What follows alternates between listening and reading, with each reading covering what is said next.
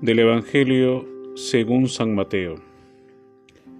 En aquel tiempo, al salir Jesús, dos ciegos le siguieron y gritaban, Hijo de David, ten compasión de nosotros. Al llegar a la casa se le acercaron los ciegos, y Jesús les dijo, ¿Creen que yo puedo hacerlo? Contestaron, Sí, Señor. Entonces les tocó los ojos diciendo, que les suceda conforme a lo que han creído. Y se les abrieron los ojos. Jesús les ordenó severamente, cuidado que nadie lo sepa. Pero ellos, apenas salieron, hablaron de él por toda aquella región. Palabra del Señor, gloria a ti, Señor Jesús. Queridos hermanos, dos ciegos llaman Hijo de David y Señor a Jesús. Jesús que pasaba por allí. Con esto reconocen la majestad de Cristo y su poder como Dios. Por eso le piden que los cure.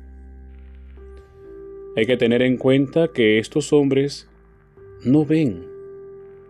Entonces, ¿cómo reconocieron a Jesús? Diremos que gracias a la escucha. Escucharon de Jesús, gracias a que alguien les habló de él.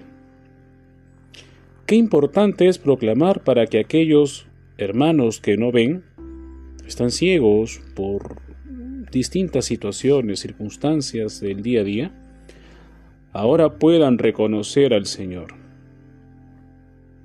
Habiéndolo reconocido, entablan una relación, conversan con Jesús.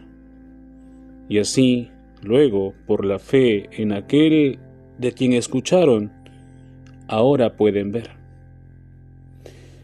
Y probablemente fue a Jesús a quien vieron primero. Así Jesús es quien nos libera de las tinieblas y se convierte para nosotros en la luz de las naciones. Jesús es la luz que nos guía. Soy el Padre Alfredo Luján y que Dios los bendiga.